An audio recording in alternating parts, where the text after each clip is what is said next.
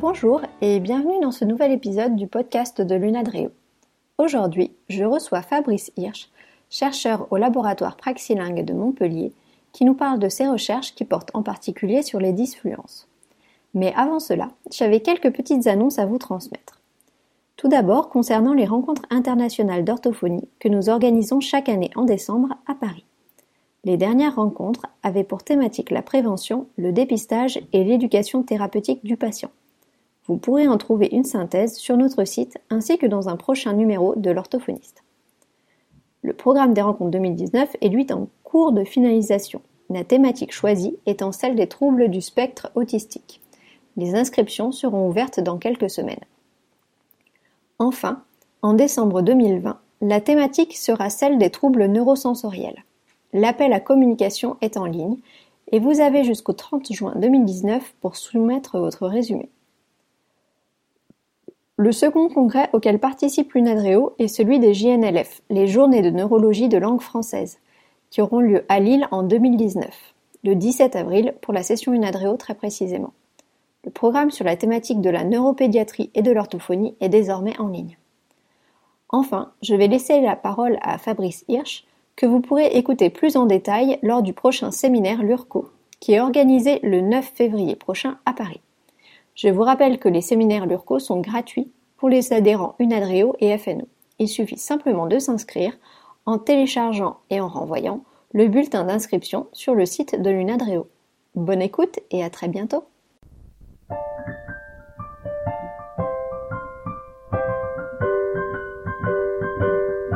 Bonjour euh, Monsieur Hirsch, ravi de, de vous accueillir aujourd'hui dans notre nouvel épisode de podcast. Bonjour. Euh, alors peut-être, est-ce que vous pourriez commencer par vous présenter en quelques mots pour, euh, pour nos auditeurs, nous dire euh, sur quelle thématique de recherche vous travaillez? Oui, bien sûr. Alors en fait, je suis actuellement au laboratoire Praxilingue de Montpellier. C'est un laboratoire qui est labellisé CNRS. Mhm. et donc c'est dans ce cas, dans le cadre de ce laboratoire que je fais mes recherches. Et je donne aussi des charges de cours à l'université Paul Valéry de Montpellier. Euh, mais également au département universitaire d'orthophonie de Montpellier et euh, chez les audioprothésistes de cette même université. Alors, euh, dans le cadre de mes recherches, eh bien, ce que je peux dire, c'est que j'ai trois axes, trois, trois principales thématiques. Mhm. La première porte sur la production de la parole et plus précisément sur la production de la parole bègue. Et donc, dans ce cadre-là, eh bien, j'essaie de tirer des informations, soit à partir de signaux acoustiques, donc soit à partir d'enregistrements audio, mhm. soit euh, grâce à du matériel un peu plus euh, lourd, plus conséquent. Donc ça peut être euh, l'utilisation d'un articulographe électromagnétique qui va permettre de suivre un petit peu les mouvements des, articulateurs, ou en tout cas des points que l'on aura fixés sur ces articulateurs, pour voir un petit peu ce qui se passe, notamment pendant les, phases de disfluence, toujours chez les personnes qui bégayent. Donc ça, c'est mon premier axe de recherche et j'en ai un deuxième qui porte cette fois plutôt sur l'esthétique de la voix. Et donc là, avec mes collègues de, de notamment avec euh, Francesca Frontini, avec Christa Dodan, euh, mais également avec euh, des collègues de Paris, donc Ivana Didirkova notamment, nous sommes en train de mettre en place une recherche sur l'esthétique des voix dans les livres audio.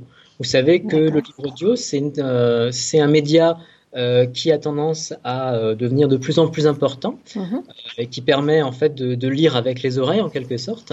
Et en fait, ben, l'un des, enfin comment dire, la voix a une importance particulière parce que ben, c'est notamment un des paramètres qui va permettre de, pour un, auditeur de savoir si il va accrocher ou pas. Vu qu'un livre audio, ça peut durer 7, 10, 15 heures parfois. Mhm. Et puis j'ai un dernier axe de recherche qui porte cette fois plutôt sur la prosodie et sur l'interface euh, prosodie-discours.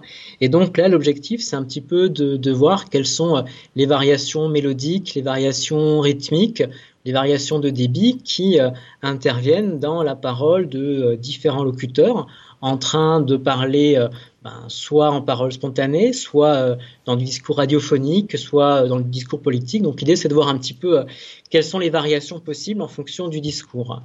Et j'ai un, un, paramètre ou un événement qui m'intéresse plus particulièrement, c'est la production de la pause dans le discours, parce que quand on parle, eh bien forcément, on va produire des pauses, des pauses qui peuvent être silencieuses parfois, ou des pauses qui vont également ralentir euh, ou arrêter momentanément le discours. Ce sont des pauses qu'on va dire pleines.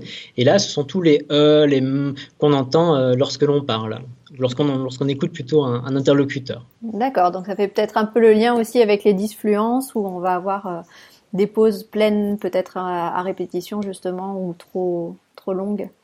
Oui, tout à fait. Euh, les deux sont liés en fait. Euh, effectivement, dans la parole euh, normofluente entre guillemets, ben, c'est totalement normal de, voir des pauses, de voir aussi des disfluences, mhm. puisque ben, ces, temps, ces disfluences, ben, ce sont des temps qui nous permettent de réajuster un petit peu notre discours, de, prendre le temps pour réfléchir à, à ce qu'on va dire. Donc ça, c'est ce qu'on rencontre chez les personnes normofluentes et euh, encore une fois, ben, ces accidents de parole, entre guillemets, sont tout à fait normaux. Et euh, ben, en fait, ce qui peut être intéressant, c'est d'étudier justement les différences entre ces accidents qualifiés de normaux, encore une fois, entre guillemets, et euh, les disfluences typiques du, bégaiement. D'accord, très bien. Eh ben, parfait. Euh, et du coup, euh, donc vous disiez que vous travaillez actuellement dans, ce laboratoire Praxilang et pardon Praxilang C'est moi qui me suis trompée.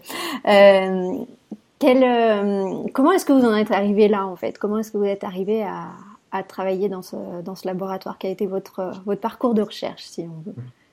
Alors, euh, la première chose à dire, c'est que je ne suis pas orthophoniste. Mhm. Donc, moi, je me contente d'observer ce qui se passe ben, dans le bégaiement, chez les personnes qui souffrent de dysphonie aussi, parce que c'est une autre, un autre de mes, une autre de mes thématiques de recherche. Mais je ne suis pas thérapeute. Donc, il faut quand même que chacun. enfin, voilà, je veux quand même rétablir ça au départ. Euh, maintenant, concernant mon, mon, cursus et mon, mon, diplôme, en fait, j'ai commencé par euh, une euh, licence de lettres modernes que j'ai passée à Strasbourg. Donc, à l'époque, cette université s'appelait l'université Marin-Bloch. Maintenant, c'est l'université de Strasbourg. J'ai enchaîné avec un master, puis un doctorat en sciences du langage. D'accord. donc un master, un doctorat en sciences du langage. Et en fait, ben, dans le cadre de mon master, j'avais un premier mémoire à rendre et ce mémoire portait sur la production de la parole chez les personnes euh, bah, normofluentes qui n'ont pas de, de troubles de l'élocution ou de la parole et je m'intéressais plus particulièrement aux, gestes anticipatoires dans la parole. Alors je donne euh, peut-être rapidement un petit exemple.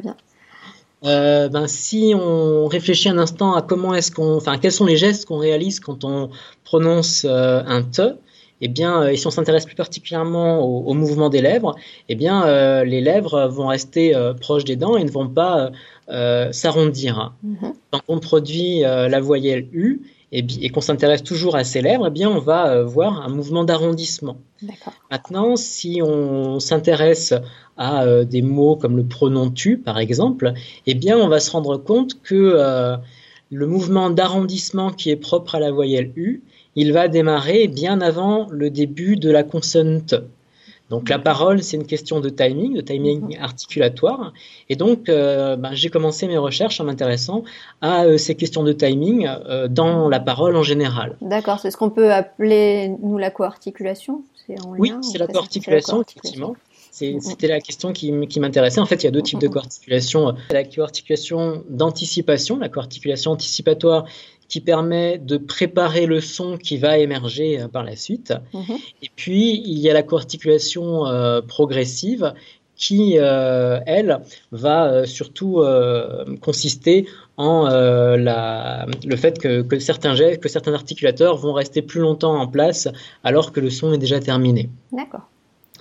Euh, voilà, et du coup, ben, ça c'était mon, mon, sujet de Master 1, donc à l'époque c'était la maîtrise, et euh, j'ai voulu en, en fait euh, m'intéresser à des recherches un petit peu plus appliquées et essayer modestement bien sûr de me rendre un petit peu plus utile en m'intéressant cette fois à la production de la parole bègue, raison pour laquelle maintenant eh bien, je travaille sur le bégaiement depuis, depuis 2003. D'accord. Très bien. Et du coup, votre, votre sujet de doctorat était sur, le, sur la parole euh, disfluente déjà C'est ça. Alors, mhm. euh, concernant mon sujet de doctorat, euh, je me suis intéressé à la production de la parole bègue et je me suis intéressé à deux types de production, lorsque cette parole est fluente et lorsque cette parole ne l'est pas. Alors, je me suis euh, focalisé sur les voyelles produites par les personnes qui bégayent. Et euh, en fait, ben, ma recherche a montré que euh, ces, ces, voyelles, en tout cas, je me suis, j'ai utilisé les trois voyelles I, A, OU, qui sont les voyelles les plus extrêmes que l'on a en français. On n'a pas de, de voyelles plus avec la langue plus en avant que le I, plus reculé que le OU et euh, plus en bas que pour le A. Et euh, je me suis rendu compte que euh, eh bien, ces voyelles étaient produites sur une surface de, mouvement qui était moindre par rapport à des personnes qui ne bégayent pas mhm. et des personnes qui ne bégayent plus.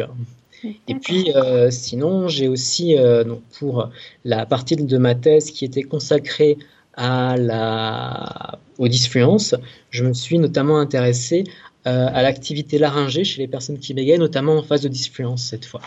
D'accord. Alors du coup, vous avez euh, titillé ma curiosité euh, sur la, position des articulateurs. Du coup, vous utilisiez l'appareil dont vous parliez tout à l'heure, d'articulographe, c'est ça? Non, pour ma, pour ma, thèse, je me suis basé uniquement sur le signal de parole et le programme. En fait, ce qu'il faut savoir, c'est qu'on a différentes manières qui vont nous permettre de retracer les mouvements qui ont été produits quand on parle. Et euh, alors, il y, a des, des, il y a des machines qui sont très précises, donc je parle de l'articulateur. Mhm. Il y a aussi actuellement des, des, des, IRM qui sont utilisés pour étudier les mouvements de la langue, des lèvres, euh, du voile du palais, par exemple, la luette. Mhm. Et puis, on a aussi, euh, par le passé, il y avait les rayons X. Et euh, une autre manière d'étudier la parole, c'est euh, en partant du signal audio, autrement dit, euh, l'enregistrement que, que l'on a. Et en fait, euh, ben, on est capable de lire sur un signal audio, de remonter de manière plus ou moins précise, certes, à ce qui s'est passé au niveau articulatoire. C'est comme ça que j'ai procédé pour ma thèse. D'accord. Et les données articulatoires avec l'EMA, c'est comme ça qu'on appelle articulographie électromagnétique, sont arrivées un peu plus tard pour moi, en tout cas. D'accord, très bien. Du coup, parmi tous vos, résultats de recherche, alors les plus anciens et puis peut-être euh, surtout les, plus récents, euh, est-ce que euh, dans les collaborations que vous avez avec les orthophonistes aujourd'hui, est-ce que vous voyez des résultats de recherche qui pourraient être directement utilisables dans le quotidien des orthophonistes, dans le cadre de, leur rééducation, de leur prise en charge ou de leur bilan? Oui, alors en fait, ce qu'il faut savoir, c'est qu'en recherche, enfin, on a deux grandes catégories de recherche. On a d'une part la recherche fondamentale et d'autre part la recherche appliquée. La recherche fondamentale, ça consiste à prendre une thématique de recherche qui ne va pas forcément, de premier, au premier abord, avoir euh, vocation à être directement euh, utilisée dans la vie courante. Puis on a la recherche appliquée qui, elle, euh, permet justement de, de, travailler à modifier la société, à modifier euh, certaines questions. Euh, et donc voilà, donc on a deux, deux grands types de, de recherche fondamentale, de, de grands types de, de, recherche. Et moi, la mienne s'inscrit un petit peu au carrefour entre les deux, on va dire. Alors maintenant, plus concrètement, qu'est-ce que euh, je peux apporter aux orthophonistes par rapport à mes recherches? Alors, une première chose me vient déjà à l'esprit, c'est euh, ben, le fait que je peux mettre des outils à disposition des orthophonistes. Je pense notamment euh, aux films que j'ai sur les, les, tensions, les serrages qu'on observe au niveau du larynx. Euh, je pense aussi au, au film que j'ai de, avec cette fois la machine articulographe de personnes en train de bégayer où on voit ce qui se passe au niveau de la langue, de la mâchoire, euh, des lèvres notamment.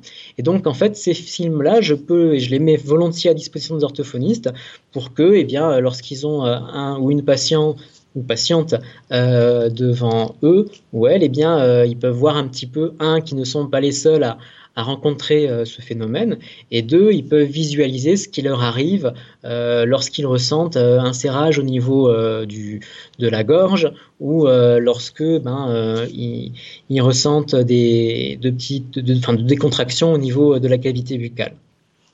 Les recherches que j'ai aussi menées euh, elles ont aussi parfois vocation à euh, évaluer euh, certaines approches. Mhm. J'ai par exemple encadré des mémoires qui portaient sur l'apport de la musicothérapie euh, lors du traitement du bégaiement ou encore euh, voir si euh, ben, travailler en double tâche, donc le fait de demander à quelqu'un de parler et de faire un calcul mental, alors là c'est vraiment pour les, meilleurs, mais vous parler et puis ben, jouer à un jeu vidéo en même temps, voir si ça modifiait l'élocution. Et euh, ben, en fait, on peut imaginer ensuite euh, toute une série d'exercices portant là-dessus qui permettront peut-être euh, ben, aux, personnes qui bégayent de, s'entraîner à, parler dans ces, dans ces conditions de multiples tâches. D'accord.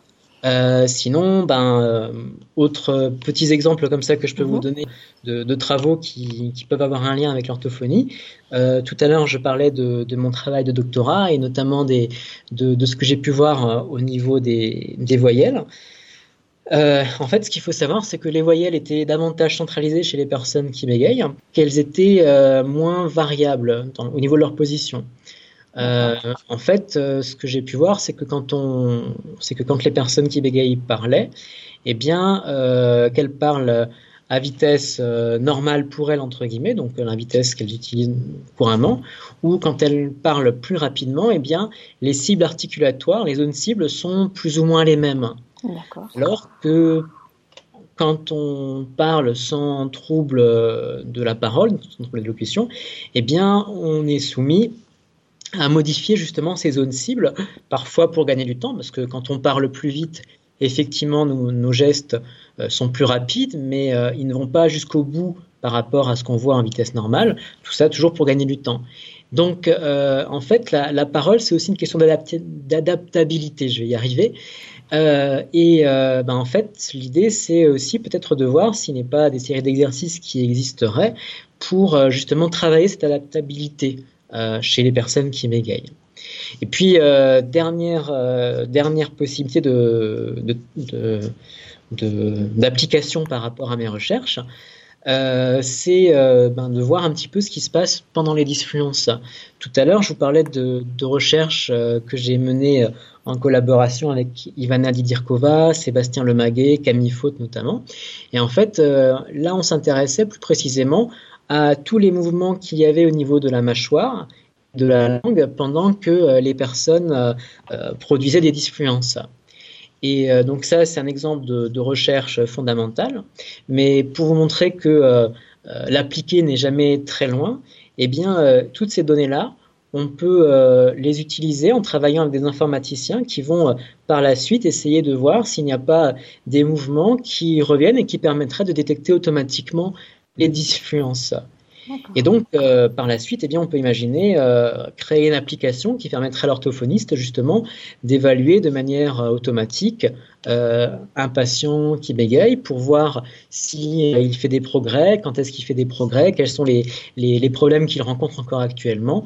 voilà, c'est un exemple d'application de, possible et c'est ce sur quoi nous travaillons actuellement avec le lauréat de Nancy. D'accord. Eh ben, des très beaux projets. J'allais justement rebondir sur les projets. Est-ce que vous avez des, des projets euh, pour la suite? Alors, je suppose que c'est la poursuite euh, effectivement des, des, travaux qui sont, qui sont actuellement en cours. Et puis, euh, vous avez rejoint dernièrement le l'URCO. Oui. Au sein de l'ERU 34, est-ce qu'il y a des, des recherches particulières qui s'inscrivent dans les, dans, au sein du LURCO oui, tout à fait. Alors euh, déjà, je suis très heureux d'avoir euh, rejoint l'URCO parce que euh, pour moi, faire de la recherche, ça se fait en, interconnexion avec différents spécialistes qui viennent de, qui viennent de, qui ont des spécialités donc qui sont différentes, différentes.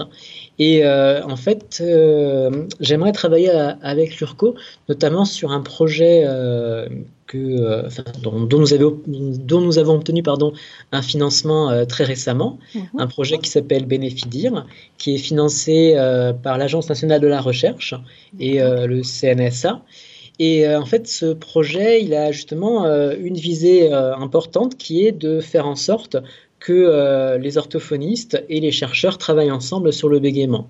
Parce que euh, ces dernières années, on a vu des, avancées récentes, euh, notamment sur le bégaiement. On a avancé un petit peu sur les, causes, sur l'étiologie du bégaiement. On a avancé un petit peu sur tout ce qui est description articulatoire du bégaiement. Mais en fait, ben, malheureusement, les, le, monde de l'orthophonie, le monde de la recherche ne communiquent pas encore énormément ensemble. Et puis surtout, il faut trouver une dimension applicative à ces avancées. Et donc, euh, ce projet, vise justement à répondre à, cela de deux manières. D'une part, de travailler sur, euh, ben, toujours sur l'étiologie du bégaiement. Donc, nous avons prévu avec l'Institut des neurosciences de Montpellier de euh, réaliser des IRM notamment donc de l'imagerie cérébrale sur des personnes qui bégayent, sur des personnes normofluentes, adultes et enfants, pour essayer de voir un petit peu si on ne peut pas distinguer, notamment chez les enfants, des, des marqueurs qui euh, permettent de distinguer des euh, enfants présentant un bégaiement développemental d'enfants présentant un bégaiement développemental euh, persistant cette fois. Et puis pareil, tout à l'heure, je vous ai j'ai évoqué le, le, projet de travailler sur le niveau articulatoire et plus précisément sur, les, sur ce qui se passe lorsque l'on a des disfluences. Et donc, euh, dans le cadre de ce, projet, nous allons essayer de développer euh, un, programme qui permet de reconnaître automatiquement les disfluences, euh, programme qui sera ensuite mis à disposition des orthophonistes et effectivement des, personnes qui bégayent. Mais tout ça doit se faire en lien toujours entre orthophonistes, personnes qui bégayent et puis chercheurs. D'accord, super. C'est un très beau projet. et puis du coup, il me semble que vous intervenez pour un séminaire du LURCO, d'ailleurs, le samedi 9 février euh, à Paris. Oui. Très bien. Pour euh, conclure cet entretien, euh, j'aime bien poser la question, la question suivante à, à, mes invités, à savoir leur demander le nom d'un chercheur ou d'une chercheuse qui les inspire dans leur domaine de recherche pour aller plus loin. Hmm.